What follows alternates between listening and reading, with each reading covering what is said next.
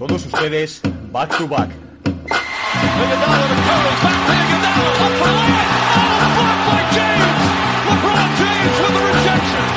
Anthony. Anthony for three. Puts it in.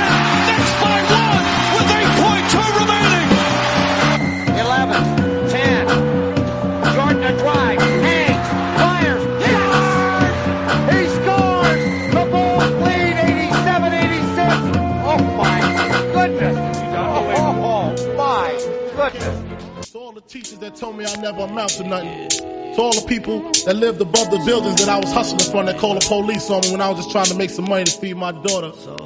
And all the niggas in the struggle. You know what I'm saying? it's all good, baby, baby. Uh. It was all a dream. I used to read Word Up magazine. Salt and pepper and heavy D up in the limousine.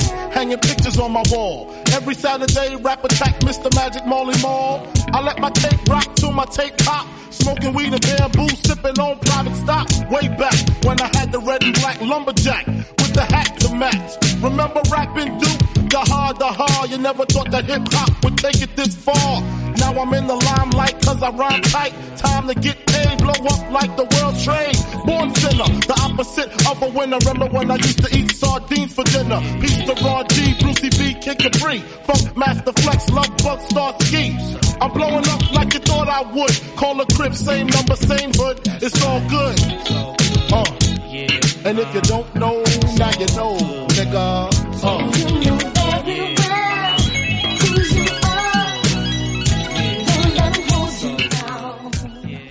Muy buenas a todos, bienvenidos una semana más a Back to Back, vuestro podcast preferido sobre la NBA. Esta semana empezamos con una canción que es leyenda en el rap, un antes y un después posiblemente, Notorious Big y su canción Juice, Juicy, eh, que fue su primer eh, single de su primer álbum, del álbum debut, eh, Ready to Die, 1994, producido por, eh, entre otros, por Sim Puffy Combs, o lo que es lo mismo por Puff Daddy, y otros, por ejemplo, Tack Masters. Es una canción que le sacó prácticamente al estrellato, un videoclip que hizo historia, os lo recomiendo, tiene casi 500 millones de visualizaciones en YouTube, la versión remasterizada del 2011 echarle un ojo a todos aquellos que no lo conozcáis, porque Notorious B para mí es posiblemente el culmen, ¿no? De, de, la costa este, tristemente falleció a los pocos años, eh, ¿no? En esa guerra de costa este, costa oeste, tras el asesinato de Tupac, y esta es una de sus mejores canciones, sin ninguna duda. Y bueno, y esta semana, repaso, conferencia sureste, hogar de Miami, de Orlando, de los Hornets, Wizards, Atlanta Hawks, una división bastante interesante, pero con bastantes dudas también la repasaremos a fondo y la próxima semana terminamos ya con, con División Pacífico y ya hemos hecho todas las divisiones. Y no os olvidéis, este martes, martes día 20 a las 10 de la noche, posiblemente el programa más importante que he hecho en estos más ya de 5 años aquí en Back to Back y es Anthony de Miel, Pepe Rodríguez y Consumer. Juntos, los tres, junto a mí, vamos a hacer un programa para hacer un repaso a todo lo que va a acontecer en la NBA en los próximos meses y un poquito también del verano y les voy a dar cancha para que hablen de lo que quieran. Son cracks, tampoco hay que concertar mucho los temas, así que os espero a todos en directo en mi canal en Twitch, Alejandro B2B. Por supuesto también, al final de semana lo sacaré en formato podcast, pero creo que merece la pena que hagáis el esfuerzo y que les veis en directo hablando, charlando, riéndose y discutiendo, ¿por qué no?, sobre la NBA, sobre la actualidad, sobre deporte. Os dejo con la canción, recordar esos likes en iVoox y comentarios. Importante, los likes y todos los que no os habíais suscrito todavía para podernos seguir y que os lleguen las notificaciones, dar a suscribir que es gratis en iVoox. Y los que queréis apoyar, por supuesto, en Twitch también os podéis suscribir. Os dejo con la canción y al final del programa completa y sin interrupciones.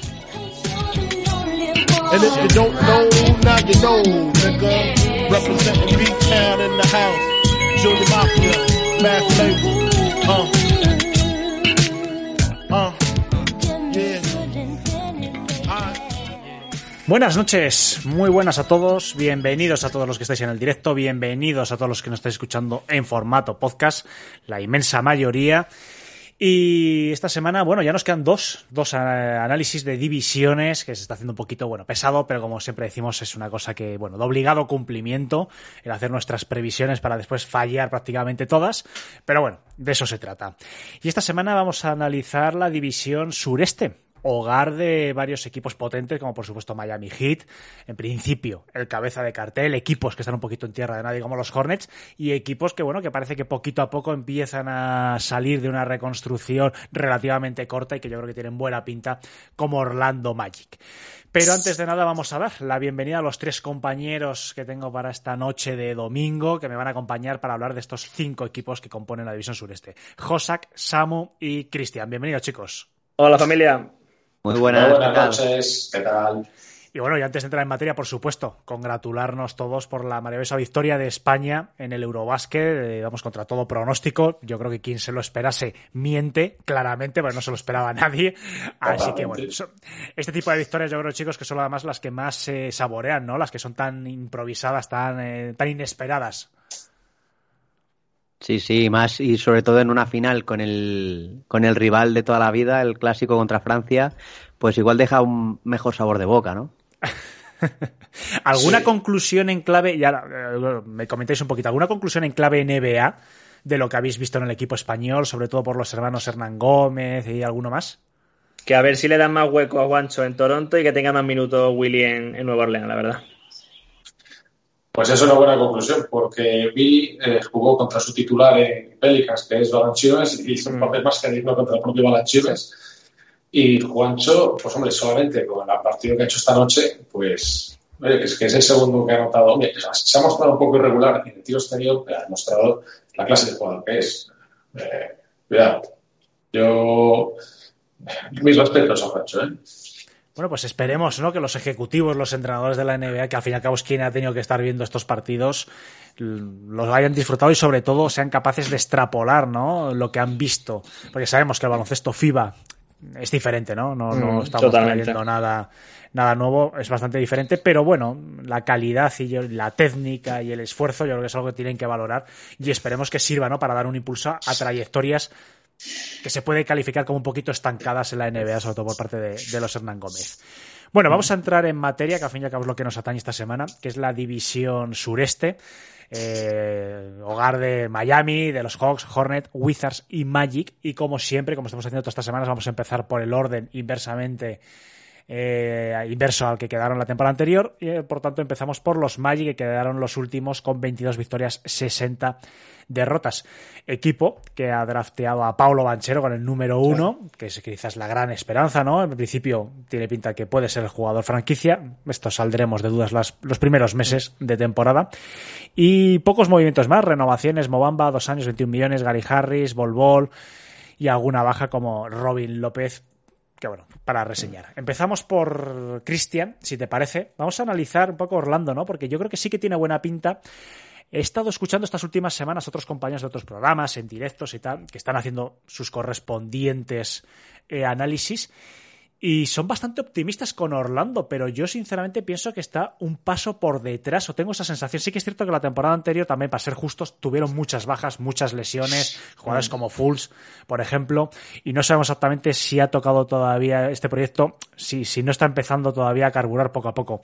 Pero yo tengo dudas. Yo no sé, Cristian, si tú, y después continuamos con los compañeros, Cristian, si ves a este equipo que ya tiene suficiente rodaje para empezar a, a soñar con acercarse a puestos de play-in.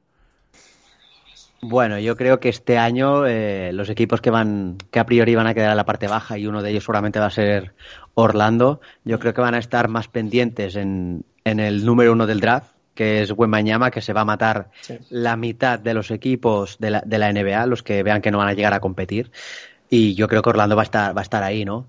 Veremos, veremos cómo, cómo trabaja en esta temporada, el regreso de Jonathan Isaac, jugador que ha, sufrido tantas lesiones, veremos qué tal está.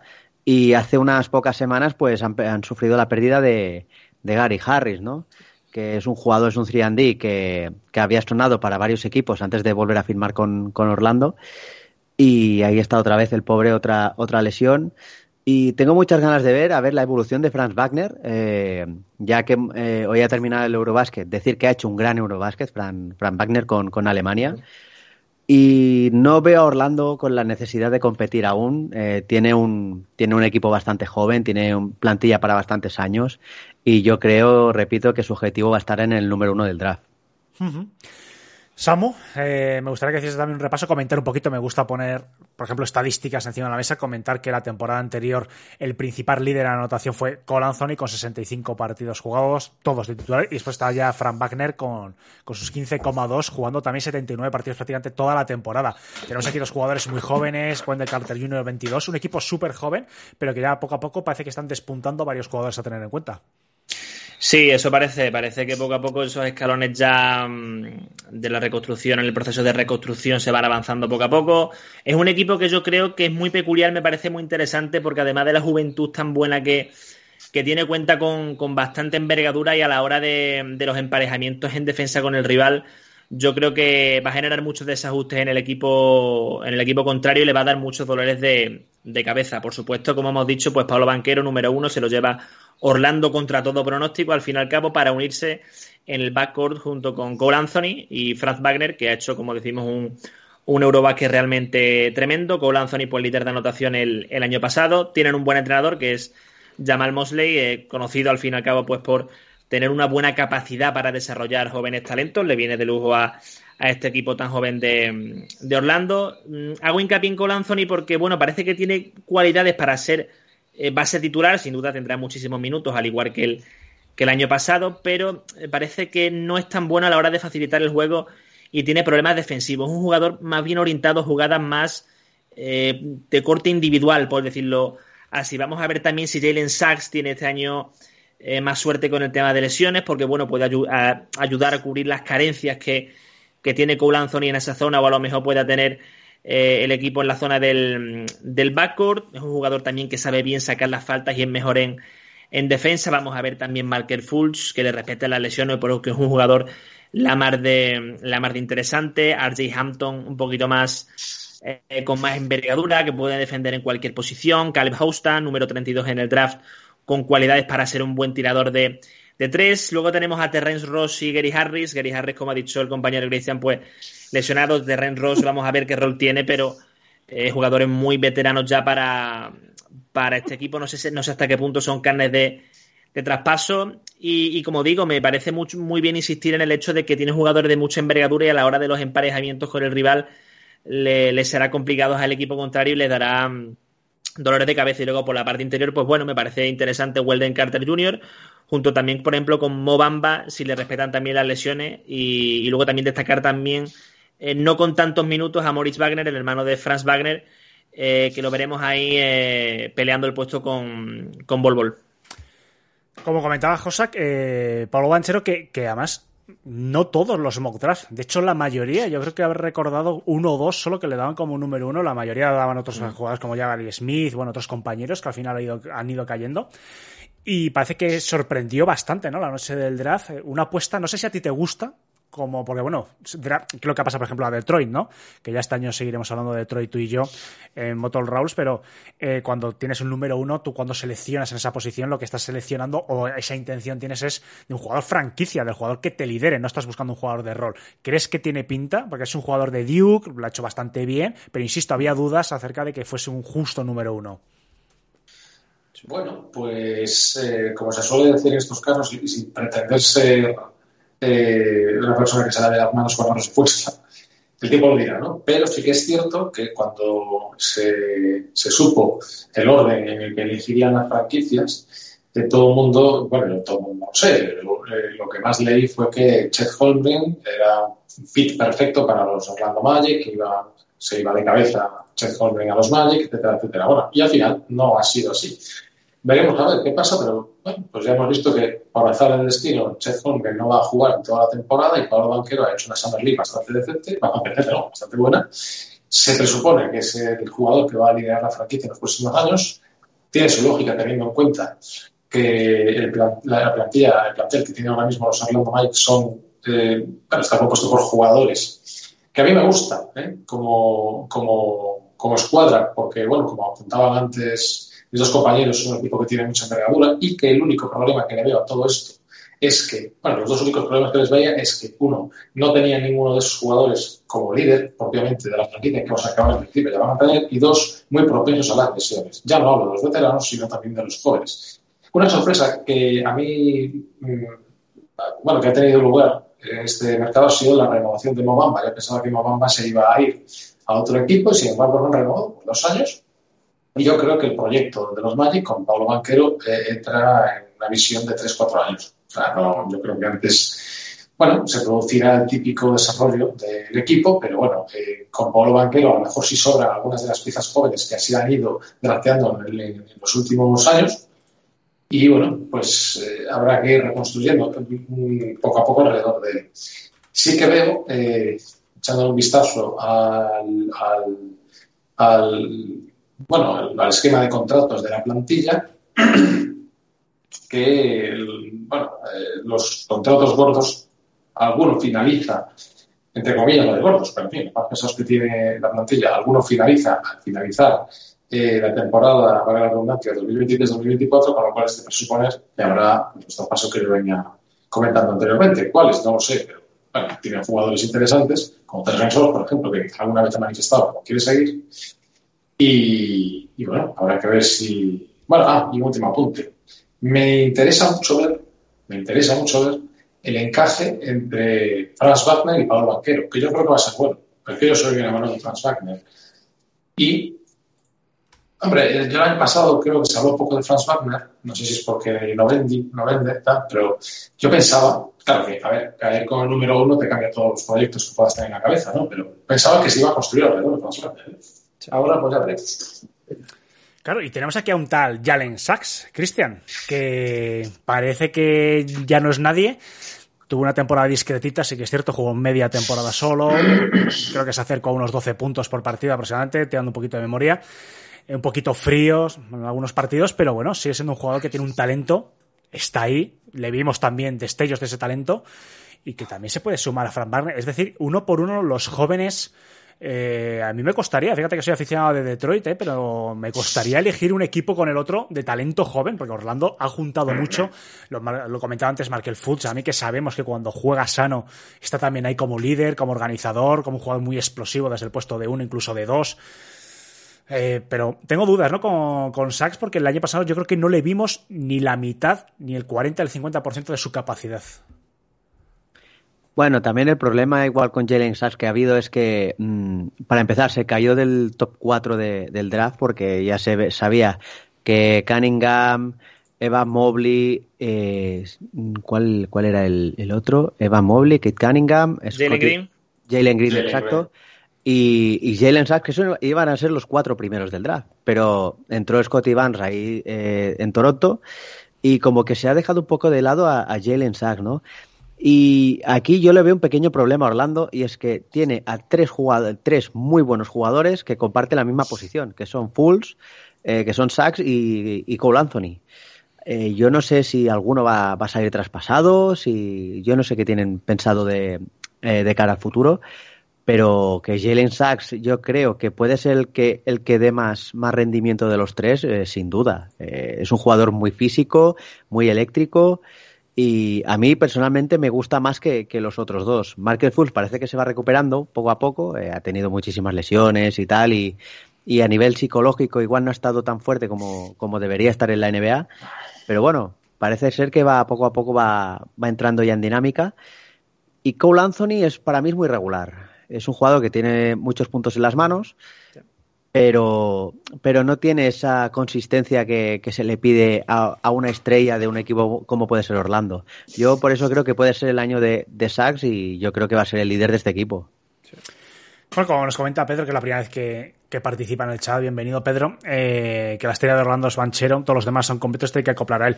Yo estoy de acuerdo, pero también es cierto que yo creo que hay un pequeño margen, ¿no? Es un número uno, Banchero, pero tiene que demostrar ese liderazgo yo creo que los primeros meses. Es decir, al principio, bueno, le va a costar un poquito. No se puede vivir eternamente del número. Yo creo que es un jugador que tiene que demostrar desde el día uno que es número uno merecido, justo, que es el líder y nadie le va a hacer sombra en ese equipo. Si no, todos conocemos a muchos números uno que poquito a poco se han ido desinflando en su primera temporada, incluso la temporada rookie, y al final han acabado siendo precisamente ellos el segunda y el tercer espada de, sus proyectos. Y hay unos cuantos de esos. Entonces, bueno, veremos. Pero en principio sí que es cierto que Banchero es el número uno y el sistema táctico, eh, los entrenamientos, el liderato tiene que salir y también su personalidad, evidentemente. Además, yo creo que en ese sentido Duke eh, es una gran universidad para forjar líderes. Entonces, en principio, yo creo que sí que puede tener esa, esas bases.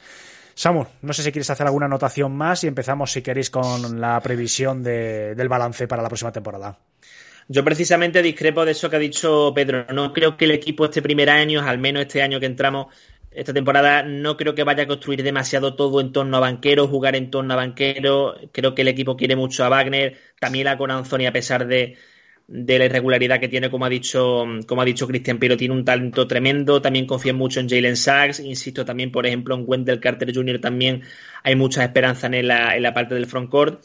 Y al fin y al cabo es que la, la reconstrucción de Orlando está tirando para, para, adelante gracias a nombres como estos. No creo que ahora la franquicia se vuelve 100% como se tiende a pensar bastante en, en Pablo Banquero, a pesar de que sea el uno y como ha dicho tú Alejandro, pues se lo tiene que, que ganar. ¿Una previsión de balance, Samu? ¿Quieres? ¿Empezamos Eh, contigo? Voy a darle, el año pasado hicieron 22 si no me equivoco, voy a darle 30. Bueno, bueno, es una subida ya contundente. Eh, Josak, veamos tu nivel de optimismo. Recuerda que en principio Orlando va a ser el gran competidor de Detroit, en principio, en la conferencia. Sí, pero yo creo, yo creo que no. Yo les he hecho 22 victorias. Bueno, 22 también. 22, sí. Vale, vale. Cristian. Yo no creo que lleguen a, a 30 victorias, yo creo que van a estar más, alguna victoria más, pero yo 27, 28 victorias. Un poquito mejor que este, esta última temporada, pero tampoco mucho. Por eso del, del famoso Víctor Buenmanyama, ¿no? Que se va a pelear ahí no sé cuántos equipos y Orlando va a estar ahí. Estaba mirando, ¿no? Porque claro, el tema de las victorias, cuando un equipo sube en victorias, hay que restar a los demás, ¿no? Entonces estaba mirando un poco la clasificación en la conferencia y yo creo que, que Orlando y Detroit van a subir, andarán. Yo creo que, bueno, yo creo que Or- Orlando se va a acercar a las 30 victorias, victoria arriba, victoria abajo. Yo creo que va a estar por ahí. Detroit en su momento también comenté que yo espero que también se acerquen a 30. Pero claro, eso tiene que ser en detrimento, ¿no? De por lo menos dos equipos que yo creo que al principio va a ser Indiana y, y ya veremos, porque después tengo dudas, ¿no? No sé qué equipo por ahí puede bajar. No sé. Los Hornets a lo mejor pueden caer un poquito, ¿no?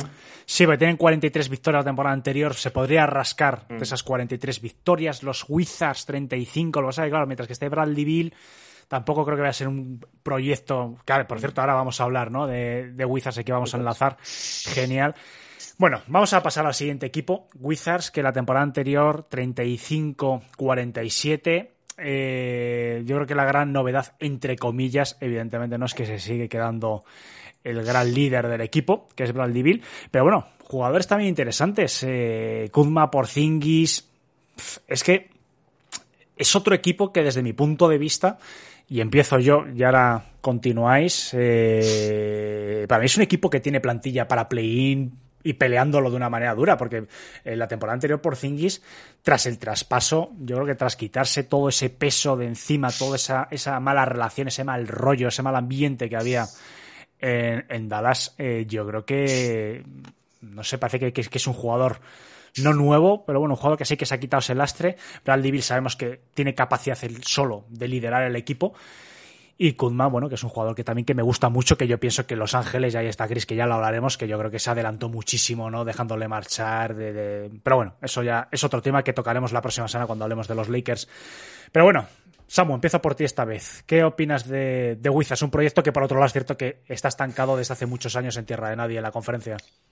Está estancado claramente. Yo creo que es un equipo que no son ni tan buenos como para mm, acercarse a playoff o similar, pero tampoco tan malos como para optar por el, por el tanqueo. Va a ser una franquicia que dependa mucho de la disponibilidad de, de lo que le respete la salud a Porzingis y a Bradley Bill. Veremos si Montemorris y, y Johnny Davis pues acompañe bien a, a Bradley Bill porque al fin y al cabo eh, todo gira en torno a él. Este es un caso de equipo que gira más en torno a, a un jugador, a ver si de esa manera le quitan un poco de responsabilidad a la hora de la anotación a, Bill. Eh, será también ver inter- interesante ver a, a Delon Wright en la parte del backcourt. Eh, también una hemos de recordar esa, este- esta, esa reciente extensión a Bradley Bill de 251, si no me equivoco, por 5. Eh, se espera también bastante de Corey Kispert en el 2. eh, Will Barton en el 3, Denny Abdia, que fue noveno en el draft 2020, jugador israelí bastante joven que dio un paso hacia adelante y destaque la posición de alero. Mm, y luego, pues, en lo referente a Kuzma, como te has dicho, Alejandro, pues eh, creo que el 4 lo tiene él eh, perfectamente asegurado y vamos a ver también cómo le compite Tab Gibson que ha llegado al, al, equipo y pero tampoco creo que le quite mucho a, a Kuzma como digo. Josa, que estaba mirando, eh, que lo estaba comentando antes de, de Porzingis y quería asegurarme mirando las estadísticas. Porzingis la temporada anterior eh, tuvo su mejor registro anotador desde antes. O sea, nos tenemos que remontar a justo cuando se lesionó en los Knicks para encontrar un buen año, un tan buen año por parte de Porzingis. Es decir, que hay una mejora evidente. Yo creo que el aspecto psicológico ha mejorado mucho. Puede ser jugador por Zingis determinante, ¿no? Junto a Brad Divira, además siempre hablamos de esa pareja interior-exterior que tanto en general, tanto gusta en la NBA, que tantos éxitos puede traer, con Kuzma rindiendo a un buen nivel. Eh, Tiene ingredientes, ¿no? Para este equipo, para de verdad salir de esa tierra de nadie, ¿o no? No lo sé, ¿qué opinas? Bueno, es, el tema de los Wizards, desde mi punto de vista, es un poco complejo, la verdad, porque, a ver, el esquema del equipo no está mal montado, con, el, con, la referencia exterior y la referencia interior. Lo que pasa es que lo de la referencia interior, en el caso de Porzingis, yo creo que habría que entrecomillarlo, porque es un jugador que, a pesar de que tiene tanta altura y tal, ha tendido cada vez más a jugar fuera, bien sea porque él lo busca, bien sea porque se lo ha exigido Carlisle en Dallas durante tanto tiempo, bien sea porque rehuye la pintura, por lo que fuese pero el caso es que es un jugador que jugar más fuera. En todo caso, eh, el problema para mí viene por su estado de salud. Que la calidad está ahí, todos la conocemos, lo hemos visto jugar. El problema es que eh, tanto en el caso de Bradley Bill como en el caso de Porzingis, eh, las lesiones son recurrentes. En el caso de Porzingis, desde la lesión grave que tuvo cuando en los Knicks, ha ido a partir de ahí renqueante y, y y, y Beal, bueno, pues tampoco que haya tenido lesión grave, pero muscularmente pues ha tenido fallas y bueno, no, no, no ha alcanzado una cierta continuidad. Yo mmm, nunca tuve claro que querían los Wizards. De hecho, por momentos pensaba que dejarían, no dejarían ir, pero que traspasarían a, a Beal para empezar desde cero, porque al final lo peor que te puede pasar para mí en la NBA es tener un equipo comprometido salarialmente para estar en la mitad de la tabla, porque nunca vas a poder alcanzar nada y al mismo tiempo tampoco lo podrás nunca reforzar para llegar hasta ahí. Entonces, mmm, sí, con el ponemos eh, a los jugadores en la mesa, yo creo que se han reforzado bien, tiene un jugador joven que ha hecho también de paso muy buen Eurobasket, pues tenía Tilla, el israelí, que, bueno, que creo que todavía tiene mucho margen de mejora e impacto en la liga, pero la duda para mí está en que no basta. Y no creo que baste. Entonces, pues bueno. Mmm, bueno, un detalle, han perdido a Thomas Bryant, que para mí era un jugador que si bien ya no es fundamental teniendo en cuenta los últimos momentos del equipo, el buen juego que desprende también en el interior Daniel Gafford, pero Thomas Bryant, bueno, no deja de ser una baja, bueno, de un jugador que había jugado muy buenos minutos para los Wizards, ¿no? Entonces, eh, para mí no una duda. Yo creo que al final, poniendo en la balanza, es un equipo que hará una temporada digna, eh, se meterán playoffs, pero que bueno, rondarán un poco el resultado del año pasado, a pesar de haber mejorado teóricamente el equipo. Y, ya veremos qué pasa, a no ser que la gerencia tenga previsto algún movimiento a medio plazo antes de febrero y que refuerce mucho el equipo, que no creo. Yo creo que los Wizards es un, es un proyecto que está al filo, al filo de la navaja. Del típico que sí que renuevas a tu estrella, es decir, habrá el Bill, pero un mal arranque. Los Wizards está a, a un balance de, de 4-15 para desmontar todo el proyecto. No sé, Cristian, me gustaría saber tu opinión. Porque son años y años en treinta y tantas victorias, en sí que entro pero no, entro pero me voy a la primera de cambio, no entro pero me queda cuatro victorias. La, la temporada anterior se quedaron 12 a dos victorias de los Knicks de, de entrar en play-in y así siempre, siempre, siempre. Un mal balance de inicio yo creo que este equipo y se desmonta entero. Chris. Sí, de hecho, esta última temporada lo hemos podido ver también. Eh, y eso que empezaron muy bien. Creo que empezaron 10-3 sí. o algo así. Ya se hablaba del famoso traspaso con, con Russell Westbrook, que lo bien que le había salido a, a Washington. Y están jugando bien. Y de repente, pues como tú has dicho, un mal balance. Eh, se pusieron ya muy rápido por debajo del 50% de, de victorias. Y pues empezaron los traspasos. Eh, Montres Harry para Charlotte. Eh, otro para aquí, otro para allí, y en poco te desmontan el equipo. O sea, no, no creo que tengan un proyecto de decir, oye, vamos a hacer esto en los próximos años. Yo creo que van sobre la marcha, la verdad. Mm. Y es una lástima, porque yo creo que, por ejemplo, este verano se han, se han reforzado bien. Vale, tienes a Will Barton de, de, Denver, pero bueno, es un jugador para mí que es correcto, un jugador correcto, un jugador que te puede cumplir en, en su rol. Te has hecho con Montemorris, que, es, que en ausencia de Jamal Murray, para mí lo ha hecho muy bien eh, en Denver como base titular. Y luego también tienes a, a Delon Wright. Eh, tú a, a Alejandro lo conoces de, de Detroit y a mí es un, es un base que, me- que realmente me gusta. Es un base que, que hace, lo- hace cuatro o cinco cosas, pero que lo hace muy bien. Y bueno, y yo creo que se han tenido que agarrar a, a Bradley Bill pues para, para ser un poco más atractivos, ¿no? Porque se te va a Bradley Bill y depende de lo que venga, igual ya a Washington es un, es un sitio aún menos atractivo para, para atraer jugadores, ¿no? Eh, como ha comentado Josa, que el tema de, de Porzingis, eh, que sigue renqueante y tal, es complicado porque es que encima es un contrato muy alto. Eh, son 34 millones este año y una opción de jugador de 36 para el año que viene. Eh, los pocos partidos que ha jugado con Washington lo ha hecho bien, pero la pregunta es si será consistente en una temporada de 82 partidos. Habrá, habrá que verlo. Eh, lo mejor que tiene Washington de, cara a esta próxima temporada, pienso yo, pues Bradley Bill y yo creo que va a ser la consolidación de Kyle Kuzma. El primer año fuera de Lakers ha demostrado que tiene nivel de All-Star incluso y veremos este segundo año si ya después de haber seguido a más de 20 puntos por partido y tal, si, es capaz de, de mantenerlo. Yo creo que sí. Eh, Es que a lo mejor son un poquito, no sé, que a lo mejor no está de acuerdo, pero es que yo creo que en este proyecto Bradley Bill, yo creo que ya no me encaja a mí. O sea, ya en el momento que tienes a Kuzma, que tienes a Porzingis, que son dos jugadores que ya puedes, ser- sobre todo Kuzma, ¿no? Porzingis siempre está el asterisco del físico. Pero bueno, un Porzingis de 60, 65 o 70 partidos, al rendimiento de la temporada anterior es un tío ya muy serio. Con un Kuzma, que como bien ha dicho, y además que estoy totalmente de acuerdo con, con Cristian, rozando casi ahí viendo un nivel all-star, un jugador más que un jugador eh, joven de 26 años, está, no ha llegado casi ni a, ni a su prime. Eh, yo creo que ya Bill ese contratazo que yo lo entiendo, ¿no? Porque un mercado como Washington, Washington es una ciudad eh, burocracia, o sea, no es una ciudad más allá atractiva, más de tema de funcionariado, de que es la capital, pues ya está. Pero no es para nada atractiva. Mercado difícil de atraer estas estrellas, pues bueno, tienes a Bill, tienes que renovarle sí o sí, ya intentar sacar algo, sí hay que moverle.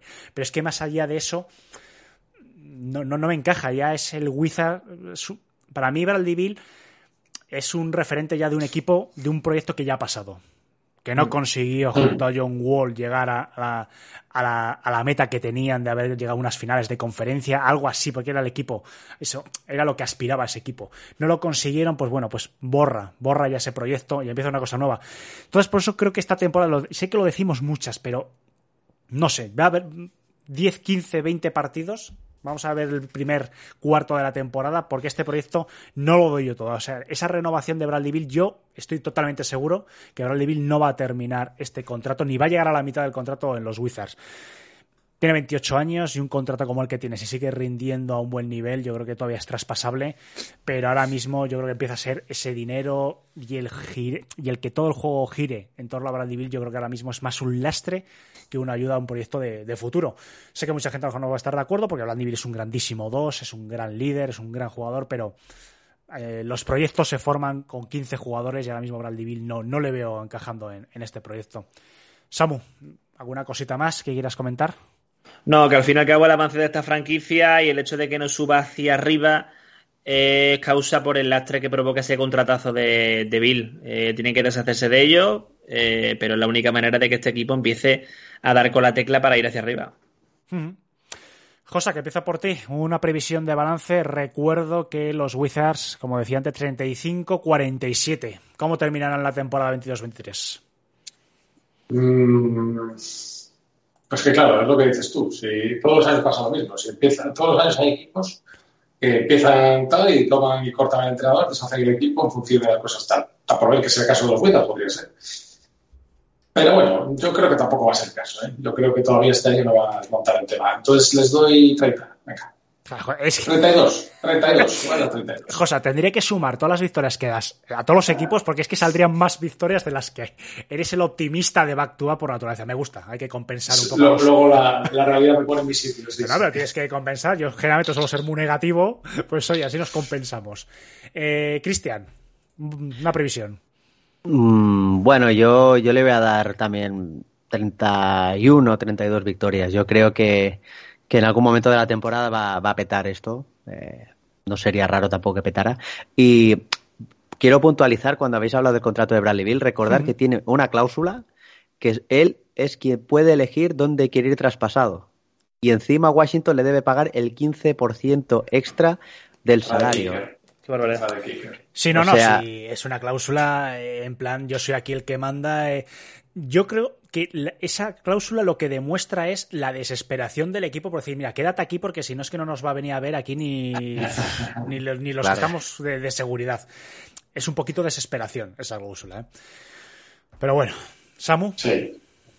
Yo coincido con, con José aquí, con Cristian. Yo más de, 30 de los 35 del año pasado no van a superarlo. Y le voy a dar 33. Yo creo que no van a llegar a 30. Y yo creo que este año sí, yo creo que va a ser, no, el farolillo rojo, pero yo creo que entre Pacers y Wizards van a andar ahí. Y yo creo que la próxima temporada el líder de este equipo va a ser Kuzma. Estoy casi convencido. De Kuzma y Porzingis. Yo creo que esta temporada va a ser buena para Porzingis.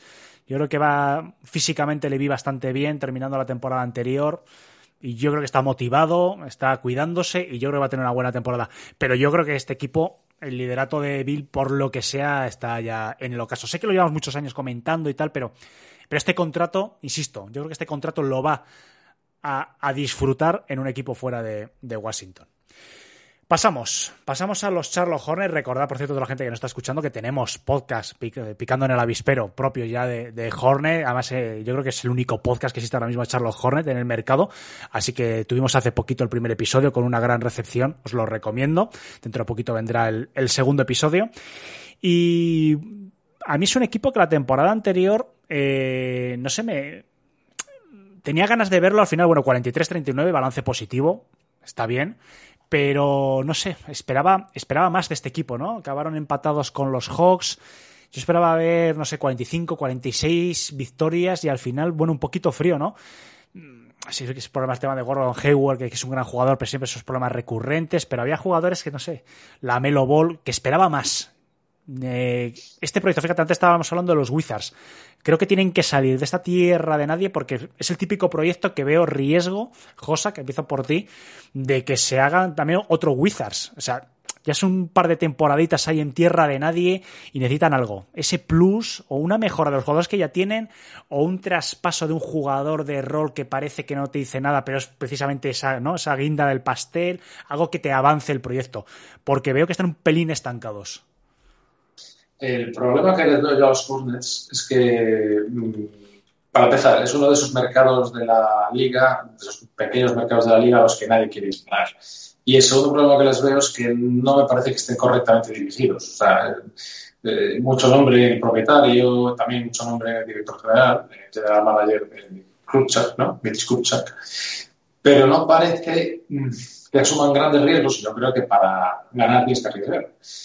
Eh, no sé, yo creo que la estructura de equipo no la tienen mal montada, teniendo en cuenta que las figuras del futuro las tienen eh, por fuera Lamelo y por dentro Miles Bridges, pero resulta que lo que ha pasado con Miles Bridges, pues ya todo lo cambia. Ellos habían dicho que iban a retener a Miles Bridges este verano, que la gente libre restringido de todas, todas, y al final creo que solo ha quedado la oferta cualificada, creo que no se va a llegar a retirar, pero vamos a, vamos a esperar a ver qué pasa, porque es un jugador que ha sido clave este año en los Hornets, que está llamado a ser pieza importante en los Hornets en los años eh, venideros, y ya veremos, no sé cuándo se va a resolver eh, el tema este de Miles Bridges por la justicia, pero tiene pinta de que si se resuelve va a ser para mal. Entonces sería una baja a base en los Estados Unidos nos andan con tonterías. Es decir, si te condenan, te condenan y, y ya pagas un abogado, de momento vas. No sé, es una cosa complicada. El tema Hayward. Bueno, Hayward eh, es un jugador del que se quieren desprender para hacer salario, para renovar a otros jugadores que quieren, que, que vamos, que tienen eh, más proyección dentro del equipo a, a, futuro. Y todo esto hace una mezcla, pero volvemos a lo de siempre. Yo no les veo. Eh, pasando más allá de lo que han hecho este año, incluso algo menos, porque claro, eh, Miles Bridges en principio no va a contar, y si cuenta no creo que sea el nivel del año pasado, porque es un, un hombre que todos se olvida, pero de momento está con mala vista dentro de la liga y medio vetado también, y el equipo no, lo, no vamos, los jóvenes no se han desprendido de él porque es que es lo poco que tienen para agarrarse. Entonces han tenido que mirar para otro lado silbando, pero vamos, en otra situación lo hubieran prescindido o lo hubieran reformado. Entonces, pues no sé, eh, tampoco les veo un equipo que esté a punto de hacer movimientos de, nivel y por lo demás son jugadores de rotación que a mí particularmente pues tampoco me dicen gran cosa. Esperaba bastante más de Book Knight, eh, Pero los demás, pues hombre, sí, jugadores que cumplen su papel, que Obre, Mason Plumlee, propio PJ Washington, Terry Rossier, pero que no da para más de lo que da. Claro, y además hay que tener en cuenta que Gordon Hayward es que eh, bajó su rendimiento bastante, casi cuatro puntos por partido, mm, físicamente un poquito más lento. Sí, sí, la lesión acabó con él. Claro, es que su, la su primera temporada en Charlotte que fue muy buena, la 2021. Estábamos hablando de casi 20 puntos por partido. O sea, nos tenemos que remontar a sus mejores años en Utah para ver a, a la primera temporada, ¿no? Por mucho que jugase solo más incluso y, hay que sumar evidentemente que es un jugador que sabemos que, que si te juega más de la de media temporada ya es un logro y hay que aplaudirle. Pero bueno si te juega 50 partidos si te juega a 20 puntos por partido todavía aporta no pero ese retroceso de la temporada anterior más lo que comentáis no esa sanción a Miles eh, que ya viene bueno esa sanción vamos que pueda acabar en la cárcel aunque no sea una Condena. condena muy alta pero ya sabemos que es, es un año dos tres que por ahí puede rondar fácilmente que es el, el máximo anotador de la temporada anterior. Mal panorama Cristian para, para echarlo precisamente en un momento que es clave para este proyecto con un Ball, eh, perdón con un Lamelo Ball que ya estaba liderando con 20 años pero que necesita ayuda porque él solo está claro que no no no no se puede echar muy joven para echarse el equipo sobre la espalda Sí, la verdad, y tampoco les ha ayudado mucho este verano el tema de Kenny Atkinson, que parecía que lo tenían hecho que y tal, y que a última hora pues eh, algo pasa, que se echa para atrás y vuelven a recurrir a Steve Clifford, ¿no? Que sigue siendo un buen entrenador, pero eh, la- habían apostado todo por Atkinson, que ya se vio que en Brooklyn había hecho un trabajo tremendo con un equipo joven, como lo que puede tener ahora Charlotte, y, y al final pues se van a quedar con Clifford. Eh, el tema Miles Bridges, pues como habéis dicho, tiene muy mala pinta. Eh, la, la justicia de Estados Unidos ya sabemos cómo es, no se anda con tonterías. Y, y veremos qué pasa con Hayward, ¿no? Porque han habido durante el verano rumores de traspaso, con, incluso con Lakers y tal, pero es que tiene un contrato muy alto. Son 30 millones por año que le quedan y el rendimiento, como has dicho Alejandro, pues va, va a menos. Eh, veremos, Terry Rozier, pues está ahí, ¿no? Está en, casi en torno a los 20 puntos pero eh, aparte de anotar, tampoco es que se aporte gran cosa Terry Rozier. Eh, veremos la, la Melo Ball. eh, yo creo que, que será All- All-Star esta próxima temporada. Y es que está poco, es que está bastante solo. Kelly Oubre, mm, contrato expiring, veremos si no lo traspasan. Eh, PG Washington, mucha gente está apostando por PG Washington. Yo creo que es de lo mejor también que tiene, que tiene Charlotte, pero yo lo veo una plantilla muy, muy limitada para intentar eh, competir, inclu- incluso para meterse en play-in, pese a que la temporada pasada acabaron metiéndose ahí al, al final, ¿no? Yo creo que esta temporada lo van a pasar bastante mal, ¿eh? Hay algo positivo en la estructura salarial del equipo y es que la próxima temporada, incluso con Gordon Hayward, que la próxima temporada es su último, ya es último año garantizado, liberan, liberan masa salarial, tienen 68 garantizados por lo que estoy viendo por aquí, porque bueno, hay que tener en cuenta que Lonzo, uy, perdón, con Lonzo, estoy con, el hermano, que, la Melo Ball, eh, la próxima temporada tiene equipo, opción de equipo, evidentemente se la van a aceptar, pero me refiero que ya entra en sus últimos años y tiene que haber una ampliación de contrato ya, porque aquí sí que estamos hablando evidentemente del, del jugador franquicia, claro, ¿no? La Melo Ball yo creo que ha sido una de las grandes eh, selecciones de los últimos años de, de los Hornets y no le pueden dejar escapar. Entonces, toda esa masa salarial, cuando tienes un jugador tan atractivo como la Melo Ball, bueno, sí que puede ser, ¿no? Un punto para construir, pero claro, ya no estamos yendo, Samu, a la próxima temporada, ¿no? Por eso tenemos la sensación de que esta va a ser una- un poquito de transición, de que pase el tiempo, de ver qué pasa con Miles y el tema de su proceso judicial, pero más allá, esta temporada, no sé, a lo mejor alguna sorpresa con algún jugador que no esperamos, pero poquito de transición, ¿no? En principio. A ese punto iba precisamente. Este año no va a pasar eso. En todo caso, a lo mejor el que viene o dentro de, de más tiempo. Pero es un equipo que en el que hay pocas expectativas con ellos. Un equipo que ya antes de empezar la temporada viene mermado.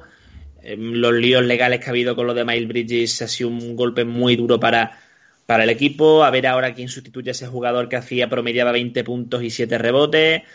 La vuelta de Steve Clifford, pues bueno, vuelta un poco a, a lo que transmitía en su segunda etapa, en su primera etapa. Es un entrenador que se centrará mucho en, en la defensa y en, y en, focalizarse en un esquema de ritmo ofensivo pues rápido, eh, con la juventud y envergadura que tiene este equipo, que es una de las grandes bazas que, que posee. Eh, en este equipo, pues todo empieza con Rousier y con, y con Lamelo. Eh, sin embargo, pues en defensa es un equipo que estuvo bastante eh, flojo. Rousier y Lamelo creo que son de las peores parejas defensivas el año pasado en la, en la liga. Eh, vamos a ver también el hecho de que si la Melo puede dar un salto a lo que es superestrella ya la próxima temporada, porque el IQ, lo que es el, la inteligencia, lo tiene y lo que pasa es que tiene que mejorar un poquito el tema de la, de la defensa, porque para la envergadura que tiene debería, debería poder cubrir ese aspecto mejor. Kelly Ubre es muy interesante desde la esquina, Kobe Martin también es bastante importante lo que es el 2 cubriendo a, a la Melo y a Rousier, aportando más en defensa, que es lo que, como digo, le falta a la Melo y a Rousier. Mm, me falta profundidad en el 3 porque más allá de Gordon Hayward concretamente en ese puesto, eh, me cuesta ver algo más, más allá, como digo, las ausencias de Miles Bridges y Montrezl Harrell. Por dentro, pues se notará también aún más, incido también a la de Montrezl Harrell. Mm, la, temporada de PJ Washington, la pasada es, es, buena, es dura en defensa. Eh, también se esperan minutos de, de Jalen McDaniels con la, insisto, la envergadura y visibilidad que tiene. Mason Plumley, pues sí, correcto, pero se requiere más de él. Vamos a ver también Rick Richards, y que tampoco destacó la temporada pasada. Hay esperanza en el novato Mark Williams. Como digo, Plumley me parece mediocre para ese puesto y Richards, pues más o menos lo mismo y como digo, es un equipo que, que, hay muchas incógnitas en torno a ello y creo que es una de las franquicias que este año va a ir para abajo. Sí, tiene toda la pinta. Yo creo que es un equipo que, no sé, quizás tenga que dar un paso atrás para dar dos hacia adelante. Yo creo que es el mayor resumen de, de lo que desde mi punto de vista va a ser esta temporada. Ya veremos, ¿eh? de todas formas, si no hacen movimientos, porque bueno, Gordon Hayward bien acompañado, bien edulcorado de alguna ronda de draft o algo así, bueno, puede ser todavía, porque la próxima temporada es Spiring, bueno, puede ser, no sé, algún movimiento que intenten hacer, porque si no está claro que no, con esta plantilla el techo posiblemente lo hayan tocado la temporada anterior. Samu, un balance para, para esta próxima temporada. Recuerdo, 43-39 el anterior. Obviamente, a Bleacher Report le pone 45. La verdad, no sé en qué se basan para pensar que lo superan. Yo creo que no. A ver, decir que no llegan a 40 es bastante por lo bajo, pero yo creo que van a estar en torno a 40. Ya los 43 no, no los van a oler. Josak. Yo sin Miles Bridges, ya veremos si puede jugar o tal, pero sin Miles Bridges yo los veo un equipo que va a hacer bastante menos que el año pasado y les he hecho pues 28, voy a decir, ¿eh? Por debajo 30. Sí, sí. Oye, a lo mejor juega, pero con una tobillera de esas con... para saber dónde está, quién sabe. Yo sin, Miles, yo sin Miles Bridges, la verdad es que creo que pierde muchísimo. ¿eh? Sí, sí hombre. Es que, así, es que fue el mejor jugador, que se dice pronto, es que fue sí, el mejor jugador sí, de Hornets claro, la temporada si, anterior. Si encima después traspasa a Hayward, no creo que sea por jugador de similar calidad. Entonces, bueno, ya, ya, ya veremos. Pero yo no les doy, no, no les doy tanto. Chris. Yo, uf, yo les daría, a ver, menos victorias, pero tampoco tan pocas, ¿no? Yo creo que estarán en torno a 35 victorias, 36 victorias.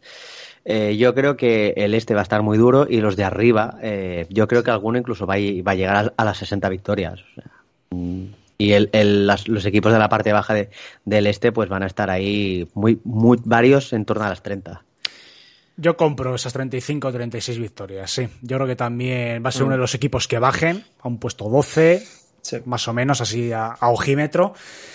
Insisto, no, no es un proyecto que vaya a fracasar ya, pero yo creo que tienen que dar un pasito atrás, tienen que reorganizar los jugadores. ¿no? Por ejemplo, Julio lo, lo comentaba, ¿no? que en ese equipo veo a Ball en plan, eh, veo a Ball en plan Stockton, eh, si le traen a algún jugador que sea listo y saber cuándo tirar yo creo que Ball es el gran jugador de este equipo, pero tienen que reconstruir todo lo que tiene alrededor. Yo creo que no lo han sabido armar. Vamos a ver qué pasa con Miles, porque evidentemente Miles sí que encajaría. Sí. Mm, pero no tengo yo, por lo que he estado viendo un poquito por encima, ¿no? Lo que hemos leído y tal, no tiene muy buena pinta el caso, la verdad. No, hmm. no, no le espero yo con la camiseta de la NBA en los próximos tiempos. Meses, no. Y, y además con, grave. con, toda esa fama, ¿no? Que, que, ya va a tener el jugador, eh, no sé, no, no, lo veo yo, por desgracia, porque bueno, lo, lo, importante al fin y al cabo es lo que ha hecho, ¿no? Más que, que el jugador. Pero bueno, vamos a ver qué, qué sucede. Vamos a ir a Atlanta Hawk, que aquí ya empezamos a hablar de equipos eh, que en principio tienen que estar en lo más alto, por lo menos subir, porque para mí Atlanta Hawk 43-39 fue, para mí, la gran decepción de los grandes equipos en principio que van a ser la temporada este. Eh, hace dos años fue uno de los equipos que más vi, que más me encantó. Fuera de Detroit, yo creo que fue el segundo o tercer equipo que más vi. Un equipo rápido, un equipo joven, me encantaba. Pero me quedé muy, muy, muy frío con los Atlanta Hawks de la temporada eh, no sé, de la temporada anterior. Chris, empiezo por ti. Eh, el núcleo del equipo ya sabemos, o sea, es todo alrededor de Trae pero estoy empezando a pensar que precisamente ese todo alrededor de Trae Young eh, le está generando una dependencia en muchas situaciones tácticas muchos tiros forzados y muchas situaciones que, eh, que no. Es decir, que creo que. No, no, voy a decir que sea un chupón, pero es que yo creo que el sistema táctico gira demasiado en torno a Trajan y les está limitando en muchas jugadas. Hubo partidos que vi que podían haber no ganado, no sé, no sé si ganaba, porque al fin y al cabo, aunque tire otro jugador, tiene que entrar la ganasta, ¿no? Pero podían haber tenido más situaciones, más opciones, si no hubiese sido todo a través de Trajan tirando balones muy forzados cuando tenía compañeros que estaban eh, casi sentados en una silla en la esquina. Sí, la verdad que es que el tema de, de Trey Young eh, a mí me preocupa un poco por, por eso, por el tema del uso de balón, que es que necesita el balón en sus manos y sobre todo es que aún sigo sin verle encaje el, la firma de, bueno, la adquisición de Dejounte Murray. Es que yo no le veo ningún, ningún encaje de momento ahí a, Murray al, al, lado de un jugador que necesita tanto el balón como Young, porque Murray también necesita el balón para, para generar. Y sí, igual nos dejó un poco fríos esta última temporada, viendo la temporada anterior como venían, que venían de unas finales de, conferencia que para nada nadie daba un duro a que iban a llegar a unas finales de conferencia, pero llegó Nate McMillan y el equipo se transformó sobre todo en el, aspecto defensivo. Eh, no sé yo cómo, repito, cómo va a encajar eh, de John T. Murray, pero a mí el equipo igual se me queda un poco, un poco corto, ¿no? Eh, no sé, eh, no le veo compitiendo para, para, las primeras plazas de playoff. Sí lo veo para play-in, pero mm, tampoco lo veo como un equipo que, vaya a ser una amenaza en, eh, en, el este, ¿no? Veremos qué pasa con John Collins, porque ya llevan dos temporadas intentando traspasarlo, y para mí es un jugador que al lado de Trey Young pierde bastante, porque yo creo que es un jugador que puede generar más, es un jugador fácilmente de 20 de 20-10, pero claro, eh, si el balón te lo tiene Trey y, te da el balón como último, último recurso, pues no vas a, no vas a aportar tanto. Eh, veremos, ¿no? Eh, yo espero que, me, me, callen, porque a mí Murray es un jugador que, me ha gustado mucho en San Antonio, pero repito, es que no, no lo veo. Yo creo que han ido a buscar talento.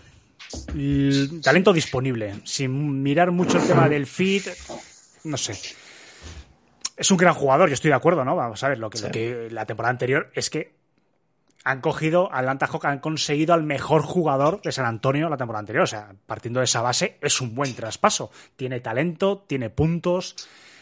El tema del fin, ¿no? Vamos a ver, porque también hay otras aportaciones, los Holidays, eh, Kaminsky por un año, Harles, bueno, ha habido varios movimientos mm. secundarios que a lo mejor sí que aportan, pero también las bajas son sensibles. Eh, Kevin Werther, eh, Galinari, que también aportaba. No sé, Samu. Tiene que dar un paso eh, adelante. Es que tiene que dar un paso adelante porque, porque el año pasado lo que vimos fue un paso atrás y bastante consistente. Es que me quedo muy frío, insisto, es que me con la boca abierta casi en muchos tramos de temporada con este equipo. Pero la cuestión es si el traspaso, si la llegada de, de John Temurra y, los dos, tres traspasos secundarios que ha hecho el equipo son suficientes para eso que tú dices, Alejandro. Mm, al fin y al cabo, pues a priori Murray llega para ayudar a Young, dado que este tiene todo el peso de lo que es la anotación, fundamentalmente. John Collins debería tener más, pero como ha dicho Christian, entre Young y él se la quitan entre unos y otros. La ausencia de Kevin Werther se va, se va a notar, no era un tirador con unos números enormes, pero siempre que salía, pues cumplía y sin embargo, pues ha ido a, a Sacramento, jugaba muchísimo Kevin Werther al fin y al cabo. Eh, sigue ahí Bogdanovic, si no me equivoco, eh, para, para, reforzar la posición de, de lo que es el, tiro desde el banquillo. Sigue también Low Williams para, para apoyar al equipo si, si, necesita algo de chispa, a pesar de que no tenga tampoco muchos minutos. John Collins, pues será muy importante. Vamos a ver si acaba saliendo, se acaba quedando, si se compenetra contra Young a la hora de dar rienda suelta a su poder de anotación, que creo que tiene muchísimo, junto también con un buen nivel de, de rebote, DeAndre Hunter me parece también bastante interesante, creo que se postula como uno de los mejores defensores eh, de balón con minutos debido a que, pues bueno, es atlético y, tiene bastante envergadura. También Onyeka Okongu creo que estará eh, la rotación presente. Los novatos, pues no sé cuánto eh, protagonismo le dará el, entrenador, pero sin embargo, por el contrario, que creo que por ejemplo un jugador importantísimo en este equipo es Clint Capela, de los mejores que tiene eh, la plantilla, un nivel de, rebote tremendo, muchísimo doble-doble la temporada pasada. Es sin duda un grandísimo defensor de aro. Y pues la gran pregunta de Atlanta Hawks esta temporada venidera es si mm, mejorar la defensa porque fue un equipo muy, muy frágil en ese aspecto. Creo que el balance de victorias y derrotas que tienen obedece mucho a ese factor que lo han trabajado muy poco por lo que parece. Y a ver cómo se compenetran, pues trae Young y, y de John Murray. Claro, para mí la gran pregunta es, ¿se marcha Werther, que es el que jugaba de escolta? El escolta titular prácticamente, el 2.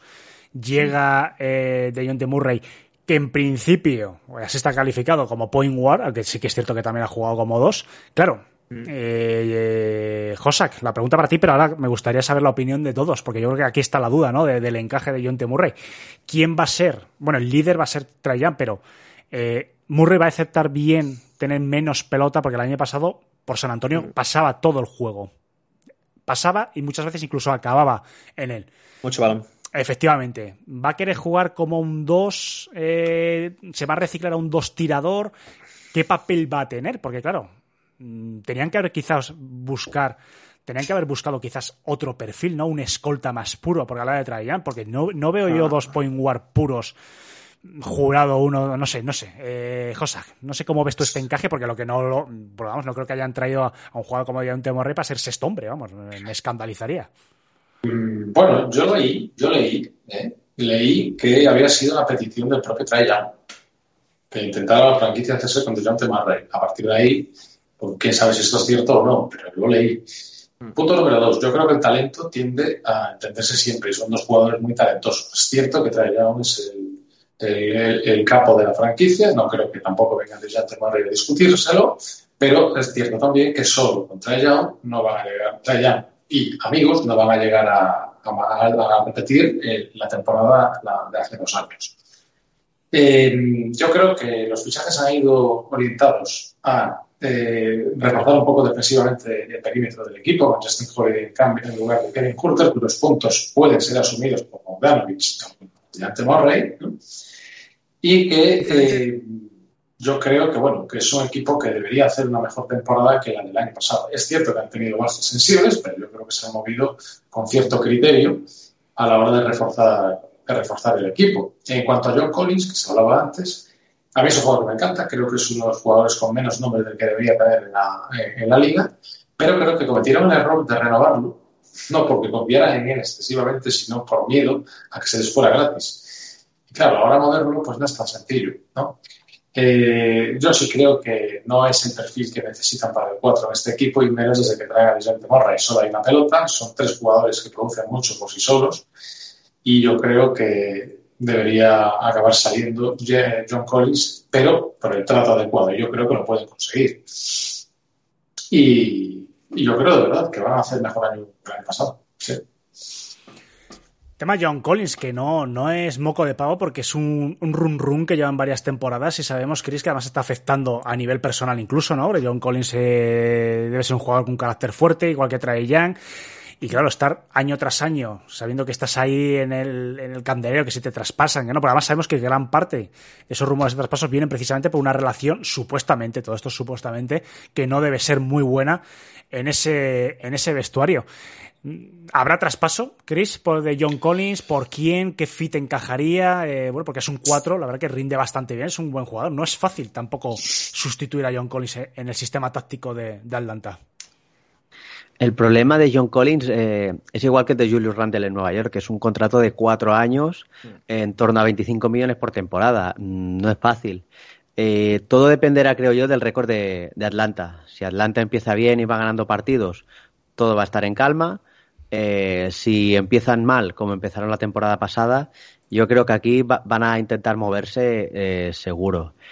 Eh, yo confío en que Nate McMillan sea capaz de encontrarle el encaje a, a DeJounte Murray. Yo creo que lo más eh, sensato, incluso me ha, me ha parecido leerlo alguna vez, es eh, hacer jugar a Trey Young como ha jugado muchas veces Stephen Curry esta temporada, mediante bloqueos indirectos y cortinas, eh, lo cual eh, le quitaría de balón simplemente solo para lanzar y, y ejecutar, que eso para mí es el mejor jugador del equipo de lejos y el balón lo tendría Murray. A mí me parecería el, la mejor opción para, para el equipo.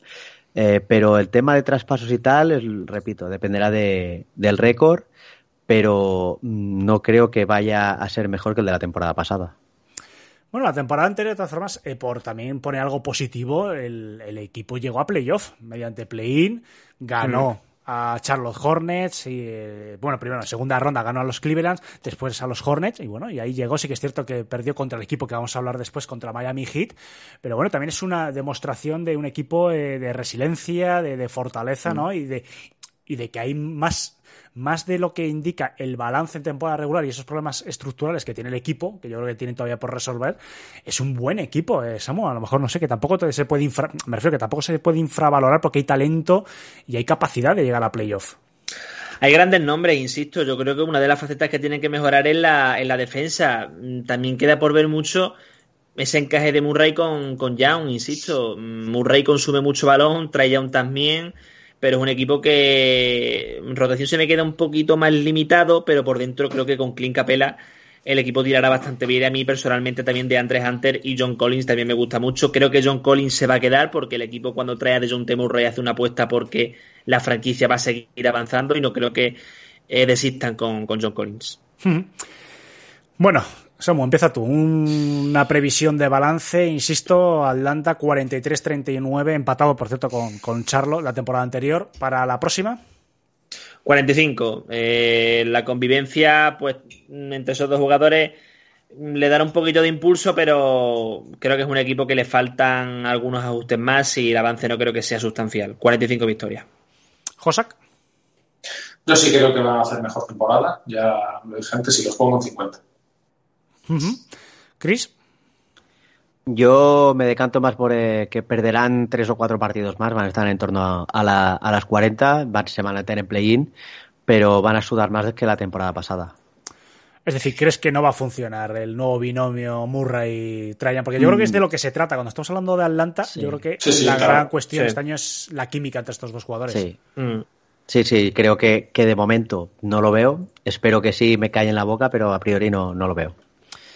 Bueno, pues eh, veremos. Tengo ganas, ¿eh? Yo insisto, no sé, es un equipo mm. que me gustó y que he sufrido, evidentemente, ¿no? Como, Quiero ver como, esa dupla, sí. Sí, como rival, pero es un equipo que me interesa y que las próximas, las, bueno, las próximas, las primeras semanas de temporada yo creo que lo, que lo voy a seguir para ver. Es un equipo que tiene, tiene chispilla y yo espero si todo va bien, que es un equipo que puede aspirar a acercarse a las 50 victorias, pero insisto, si todo va bien y si ese dúo funciona, porque si el dúo funciona hay una calidad inmensa. Estamos hablando del mejor jugador de San Antonio que es traspasado y que llega a Atlanta. Eso es algo importante a considerar, pero eh, las posiciones evidentemente chocan un poquito, ¿no? Son dos bases con mu mucha necesidad de dirigir, con mucha necesidad de pelota y bueno, no sé, a veces ese tipo de experimentos no, no funcionan. Y para terminar la división nos vamos a Miami Heat, que además fue el campeón de la conferencia, 53-29 con unos jugadores, bueno, eh, poco más se puede añadir, ¿no? Al plantel, con Jimmy Balder liderando. Quizás el secreto de este equipo precisamente es que no hay un gran líder en cuanto a anotación, un gran líder estadístico. No, no tienen, tienen una pizarra muy versátil en la que, bueno, si no, si no está un jugador, porque Jimmy Balder jugó 57 partidos, es decir, que tuvieron que eh, improvisar entre comillas en muchos, ¿no? El sistema táctico, pero es un equipo que, bueno, con Taylor Hero por fin, yo creo que la gran, la gran no, no sorpresa, ¿no? Porque había, bueno, pero sí que había dudas, ¿no? Porque hace dos años. El haberlo recuperado, ¿no? Sí, efectivamente. Yo creo que fue la mejor noticia de este equipo. Y bueno, Samu, ya que me has ayudado tú con el, con el recuperado, empieza. ¿Qué esperamos de, del vigente campeón de conferencia? Lleva mucha razón al fin y al cabo, Alejandro, porque no hay un líder claro. Lo mismo lo comanda De Bayo, que Lowry, que Herro, que Jimmy Butler creo que siguen siendo un año más eh, contendientes por la parte del, del este. La marcha de PJ Tucker va a picar mucho, bastante. Sí. Esperemos que, que Kyle Lowry le respeten también las, las, lesiones porque fue uno de los mejores bases de la liga sin, eh, sin, sin, sin teniendo bastantes percances con el tema físico. Eh, veo a Ladipo un claro candidato a la escolta junto con, con Herro. Herro quiere ser titular, quiere dejar de ser sexto hombre. Le ha dicho el entrenador que se lo tiene que, ganar. Eh, se espera que Duncan Robinson, que yo espero que dé un paso más hacia adelante, que creo que tiene más en el, tanque, por decirlo así, se recupere y, y llegue a tener un buen año. Max Struz es muy importante, puede ser clave un año más con sus tareas de tiro y, de trabajo sucio, que muchas veces su labor no se no se ve como digo. Hay mucha ilusión con el novato que han drafteado, con Nikola Jovic. Creo que le va a dar bastante flexibilidad al equipo lo que es la zona del 3 porque es buen tirador y tengo entendido que, distribuye bastante bien el, juego. tras la marcha de PJ Tucker, como digo, aparte de que les va a picar mucho y lo van a notar bastante, eh, Miami podría probar con Adebayo en el 4 y Demo en el 5. Pero lo que pasa es que es un equipo que ha jugado mucho small ball e incluso Butler o el propio Max Struz se encajarían bien de, de 4. Creo que es un equipo, una franquicia que posiblemente necesiten un gran jugador de buena talla más para poder superar las últimas fases de playoff y, ser contender serios de, de finales. Hmm. Sí, Max Struz, que por cierto, que, qué gran sorpresa que fue la temporada anterior. Vi unos cuantos Hmm. partidos de él y, y yo tengo que reconocer que hasta la temporada anterior se llevaba dos temporadas más. La primera no jugó porque fue dos mm, partidos residuales. En la 2021 sí que es cierto que jugó ya unos cuantos partidos como suplente, pero vamos, que no le tenía localiza. El típico jugador que ves en un partido y es que ni te fijas. Y la temporada anterior fue una sorpresa. Se tuvo unos partidazos, unos recitales eh, eh, maravillosos. No sé, un jugador eh, a tener en cuenta, que además yo pienso que todavía no ha tocado techo, a pesar de que, bueno, ya tiene 26 años y, ya por edad, evidentemente, tampoco puede crecer demasiado, pero yo creo que todavía va a seguir creciendo. Josak, un análisis de los hits. Bueno, eh, van a empezar la temporada con un proyecto de continuidad con respecto al anterior, con una baja para bastante sensible, de- sin ser un jugador principal, sí que es un jugador importante como es PJ Tucker. Pero por lo demás, eh, es un equipo que es prácticamente igual al, al- al anterior. Sí que creo que hablabais de Max Struz. Max Struz yo creo que ha adelantado por la derecha a Duncan Robinson. Y Duncan Robinson yo creo que es un jugador llamado a salir del equipo. Por el jugador adecuado, yo si fuese ahora mismo eh, un general manager de Miami Heat en el 2K, por ejemplo, intentaría sacar un 4 por Duncan Robinson, ¿no? Un 4 estilo PJ Tucker. Pues yo creo que, simplificándolo todo mucho a lo que es un videojuego que no tiene nada que ver con la realidad, sí creo que equilibraría bastante el equipo, porque la función de Duncan Robinson es más o menos cubierta por Struz en ataque y encima aporta algo más de defensa e incluso versatilidad en posiciones de juego. Entonces yo sí creo que los hits se van a mover eh, a lo largo del año y en aras de eso, de compensar un poco las posiciones del equipo. Por lo demás, los jóvenes que tienen, y hago especial mención a Nikola Jovic y a Omer Jurtseven, yo creo que pueden, sobre todo Jurtseven, Omer Jurtseven yo creo que puede seguir mejorando, ya tuvo un buen inicio el año pasado en, en, en los hits y creo que, bueno, eh, de hecho ha renunciado al Eurobasket por trabajar en verano para mejorar sus números el, el año que viene, no, no sin críticas por parte de la Federación Turca. Y yo creo que, bueno, eh, si la salud le respeta, pues el jugador que mejore números y pueda, bueno, formar parte del front court con, con, con más minutos incluso. Y bueno, luego está el, el tema de los veteranazos, sobre todo Kyle Lowry y Oladipo, que son dos jugadores, bueno, uno más veterano que el otro, evidentemente, pero eh, dados también a las lesiones. Y Sí. claro, eh, ya veremos, ya veremos. Por lo demás, bueno, en anotación el líder no, no será Jimmy Butler, pero sí es el alma del equipo. Y yo creo que todo girará en torno a él, eh, en lo que se trata, en lo referente a, a, a- a la competencia pura y dura durante la temporada. Yo creo que van a hacer una temporada ligeramente inferior en cuanto a victorias derrotas en comparación con del año pasado. No van a liderar la competencia este, pero sí que van a estar en el meollo para los playoffs, porque además, como digo, aguarda algún movimiento que los apuntale de cara a la postemporada. Bueno, y hay un nombre que le han renovado, o sea, que ven algo todavía en él, que no lo hizo mal los ocho partidos que jugó, Víctor Ladipo. Es una incógnita para este equipo, porque bueno, jugó ocho partidos, solo uno como titular, o sea, eh, minutos limitados, creo que jugó unos 20 aproximadamente. Dejó algún destello que nos empezaba a recordar en algunos, en algunos tramos de algunos partidos a. Todavía está muy lejos, pero un poquito no a, a ese, a ese Oladipo de, de Indiana. Eh, yo creo que con que recuperen al 50 o al 60% de Oladipo de Indiana, ojo, que tienen aquí un jugador que nadie está contando con él y que tiene un talento defensivo, eh, Claro. una experiencia, una visión de juego que puede aportar mucho a un equipo que tiene que ser candidato al título, sin duda, en el este. Chris, no sé si quieres comentar Ah. algo. Sí, sí, no. eh, y yo ahora estoy mirando aquí lo- los números de la temporada pasada y me sorprende ver que Miami ganó 53 partidos eh, cuando Jimmy Butler se perdió 25, eh, Tyler Hero se perdió 16, Bama de Bayo se perdió 26. Es decir, eh, si este equipo lo respetan las lesiones, eh, yo creo que puede irse a las 60 victorias fácil. Eh, pese a la baja de, de PJ Tucker, hemos visto que, que Eric Spuelstra es capaz de, de, sacar talento de donde no, no lo ve la gente, ¿no? Y un, y un caso, eh, yo creo que es el de, como has comentado ahora, Alejandro, el de Víctor Oladipo. Ha renovado por en torno a, a unos 18 millones por, por dos temporadas. Eh, jugó pocos partidos, pero los pocos partidos que jugó lo hizo muy bien, la verdad. Y yo creo que se va a perfilar como el dos titular de momento. Uh -huh. y, y, a mí la incógnita, la incógnita más grande que tengo en este equipo es Kyle Lowry. Eh, Kyle Lowry que venía como el, la segunda la segunda espada ofensiva por detrás de, de Jimmy Butler, incluso por delante de Bayo, pues eh, con el tema de las lesiones, pues ha tenido un rendimiento bastante pobre.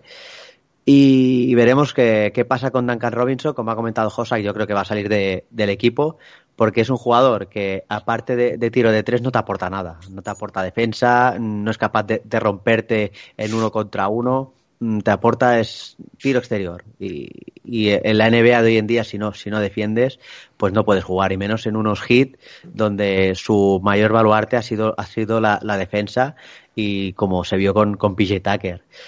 Eh, veremos, veremos si Tyler Hero sigue, sigue demostrando su nivel, porque sí que es verdad que en playoff volvió a bajarlo, eh, igual que le pasó en la burbuja, ¿no? Mm, es un jugador que en los partidos importantes igual te deja un poquito frío, durante la temporada regular pues ha ido en torno a 20 puntos y tal, pero mm, me falta me falta un poquito para creérmelo uno a, a Hero sí. y pero bueno yo, yo espero y deseo que Víctor Ladipo vuelva a más o menos como tú dices al 50-60% al menos de lo que demostró en años anteriores y que a este equipo lo respete las lesiones porque si este equipo está se mantiene sano va a ser un, un hueso muy duro incluso para equipos como Boston o, o Milwaukee. Yo de todas formas, fíjate, sigo creyendo en Tyler Hero por el hecho de tiene 22 años. Fíjate, sigue teniendo un contrato todavía eh, ínfimo, o sea, 5 millones esta temporada, la próxima 8 es oferta cualificada, que serían tontos si no la, si no la cogen, vamos, es para, para, lo que rinde. Que fíjate, en cambio, Duncan Robinson ya son 27 años lo que tiene, lo que pasa es que es un jugador, claro, que, que parece que son 4 años lo que lleva jugando, llegó muy tarde con 24, sí que es cierto que pensábamos que iba a crecer más, pero yo creo que Tyler Hero todavía tiene mucho futuro, es que es muy joven, yo creo que todavía tiene que aprender esas fases finales de muchos partidos, esas fases finales de, de, de playoff, lo que pasa es que, claro, en un equipo como. Si tú estás jugando en un equipo como Miami Heat, que está ahora mismo en el, en el, en el pico, ¿no? Tras la época de LeBron James, ahora mismo cuando mejor está el equipo, o sea, tienen que aprovechar al máximo. Entonces sí que es cierto que tienen que empezar a, a rendir. Pero para mí la gran fortaleza, y ahora Samu, si quieres ya, oye, que comentas algo más y, y empezamos con los balances, para mí eh, la gran fortaleza de este equipo, y es lo que comentaba al principio, es que es muy equipo. Le valga la redundancia. Sí. Tienen una versatilidad tremenda. Si te falta cualquier jugador, lo que comentabais antes, ¿no? Yo, es que eso es importantísimo en la NBA y muy difícil de defender, porque tú cuando estás jugando con un equipo que sabes que tiene su estrella y todo gira en torno a él, mm. bueno, puedes plantear dobles defensas, puedes plantear, bueno, eh, cuidado con los bloqueos indirectos, puedes plantear un sistema táctico para intentar anular a esa estrella, pero tú cuando no sabes quién va a ser el jugador, el mejor jugador de un equipo en determinado partido, es muy complicado plantear las defensas y todos los rivales de Miami Heat yo creo que lo pasan muy mal ante eso, ¿no? Porque el día que no te rinde Jimmy Balder, Adebayo tiene un partidazo. El día que ninguno de los dos está acertado, claro. te sale Tyler Hero y te mete 25 puntos. Es complicado. Si no, Max Struz, que ha tenido partidos, de decir, insisto, ¿quién coño es este? Porque ha hecho auténticos partidazos. Es complicado, es complicado este equipo. Samu, un último repasito al equipo y ya vamos con los balances.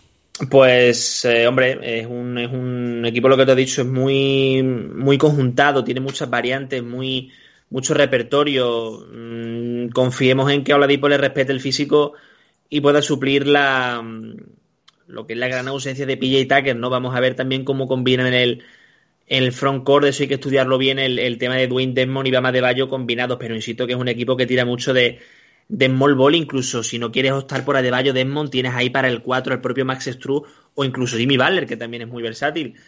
Mm, creo que vamos a ser optimistas con ellos. Yo voy a dar un voto de confianza. Yo lo hicieron 53, voy a ponerlo en 57-58 más o menos. Uh -huh. bueno, acercándose a los 60. Uh -huh. eh, ¿Josak? Yo creo que no. Yo creo que se va a quedar también en torno a 50, algo menos que la ¿Motivo de esa bajada? No, eh, pero con un matiz, con un asterisco. Bueno. Como dije antes, yo, yo creo que la continuidad les va a llevar a eso, a, a perder un poquito, pero el asterisco viene que yo creo que el refuerzo que van a obtener, porque yo creo que se van a mover de cara a la postemporada, les hará, a pesar del récord de temporada regular, un equipo contender en el, en el playoff. Chris, Yo creo, repito, como he dicho antes, yo creo que si este equipo se mantiene sano, se va a ir en torno a las 60 victorias y yo creo que van a estar ahí. 60, 61 victorias y veremos si, si se refuerzan, como dice Josa, con, con un 4, que es lo que más le- les hace falta. Pero ya hemos visto que Spuestra es capaz de sacar brillo, por ejemplo, de jugadores como Jurseven, Kate Vincent, Struz. Sí. O sea que tampoco, tampoco descarto que no sean, que no se muevan y apuesten por, por jugadores que este año, por ejemplo, pueda apostar por Nikola Jovic y, y este chaval pues despunte. O sea, mi récord es 60-22 para Miami. Sí, fíjate, eh, me ha gustado que nombres a Gay Vincent porque prácticamente es el séptimo hombre del equipo, un jugador que lleva solo tres años en la NBA, también súper desconocido. Es que es vuestra, bueno, supongo que él es el, es, es el que lidera ¿no? el equipo técnico. Aquí también hay entrenadores de desarrollos, hay muchos, hay un equipo técnico detrás que está detrás de todos estos jugadores, pero es un jugador eh, totalmente desconocido que, bueno, que su tercera temporada, poquito a poco, empiezan a meterle partidos. Ya en la temporada anterior, por lo que estoy viendo aquí, en la temporada 2021, ya 4,8 puntos por partido, ya jugó 7 incluso como titular, 50, pero dan ese paso en- mientras que en su primera temporada solo juegan nueve partidos, minutos residuales. Es decir, tienen que ver algo en este tipo de jugadores en verano, en los entrenamientos, en los primeros partidos, para decir, coño, vamos a apostar por él. Ahí hay un, ahí hay un trabajo detrás muy, muy importante que muchos equipos no saben hacer. Muchos, equi- muchos equipos de la NBA y en general del deporte profesional, yo creo que tienen grandes talentos, pero no les saben explotar, no les saben sacar lo que tienen dentro y acaban muchos jugadores desperdiciados. Yo creo que es algo muy importante que Miami Heat, y además que tiene tradición en ello, ¿eh? no es una cosa que haya empezado hoy ni ayer. Es un equipo con mucha tradición, tiene que tener un trabajo muy intenso detrás, de mucho entrenamiento, de mucha psicología, de mucho hablar, para este tipo de jugadores que nadie conoce, que prácticamente, eh, incluso algunos no han pasado por el draft, sacarles ese juego, y eso es algo, eso es algo fundamental para tener un equipo tan, tan potente como, como Miami. Eh, bueno, pues hemos terminado la división sureste. Ya solo nos queda una división, que es la división Pacífico, que la próxima semana la traeremos. Ya con ello terminamos el repaso a todas las divisiones y a partir de ahí, pues bueno, ya unos programitas que bueno, hablaremos un poquito de actualidad y enseguida estamos ya inmersos a la nueva temporada. Y poco más, recordar que este martes, pasado mañana a las 10, tenemos programa especial con, eh, con Anthony Damiel, con Outconsumer y con Pepe Rodríguez. Estáis todos invitados, que bueno, hablaremos un poquito de lo que ha sido el verano y bueno, les daré cancha para que hablen prácticamente de lo que quieran. Y poco más. Eh, Samu, Chris, oye, muchísimas gracias por haber estado aquí.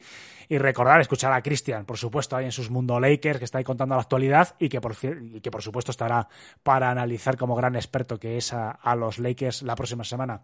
Chicos, muchísimas gracias a los tres por haber estado aquí. A ti, hombre. A ti un placer. Samu parece que se ha quedado ahí. se nos ha quedado muerto. Bueno, muchísimas gracias a todos. Vamos a buscar aquí algún canal que creo que estaban nuestros colegas. Vamos a ver. De, bueno, está Manu por ahí de NBA Adictos. Le vamos a hacer la raíz.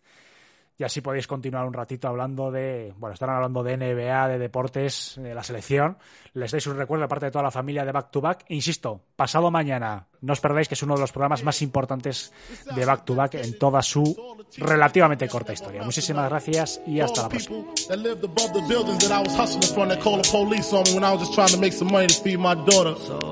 And all the niggas in the struggle. You know what I'm saying? it's all good, baby, baby. Uh. It was all a dream. I used to read Word Up magazine. Salt and pepper and heavy D up in the limousine. Hanging pictures on my wall. Every Saturday, rap attack Mr. Magic Molly Mall. I let my tape rock till my tape pop. Smoking weed and bamboo, sipping on private stock. Way back when I had the red and black lumberjack with the hat to match. Remember rapping Duke? The hard, the hard. You never thought that hip hop would take it this far. Now I'm in the limelight cause I rhyme tight. Time to get paid, blow up like the world trade. Born sinner, the opposite of a winner. Remember when I used to eat sardines for dinner? Piece to Raw G, Brucey B, Kid Capri. Funk Master Flex, Love Bug, Star Ski. I'm blowing up like you thought I would. Call a crib, same number, same hood. It's all good. Uh. And if you don't know, now you know, nigga. Uh.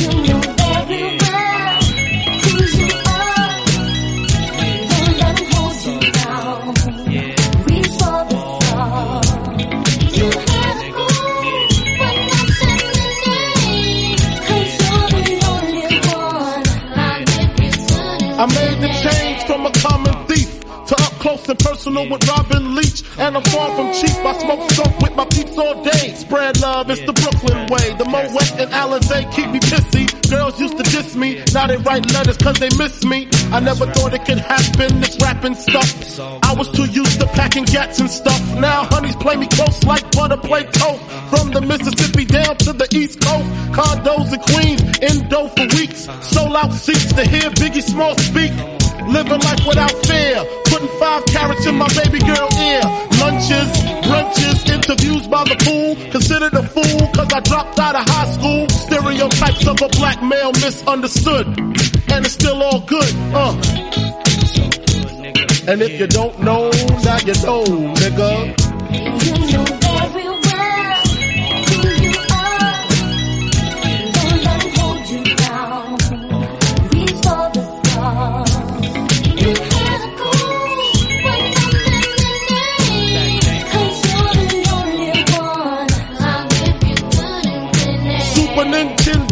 Genesis. When I was dead broke, man, I couldn't picture this. 50 inch screen, money green, leather sofa. Got two rides, a limousine with the chauffeur.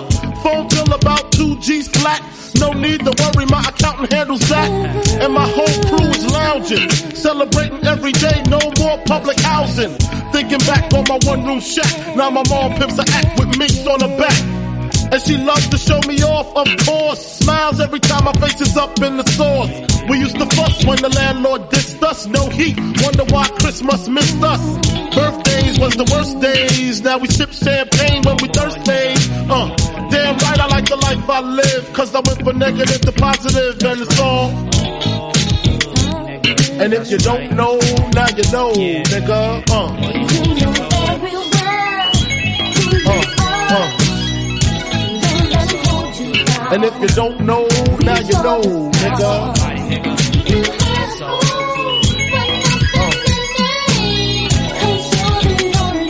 And if you don't know, now you know, nigga. Representing B-Town in the house. Junior Mafia, Math flavor. Uh. Uh. Yeah. Alright.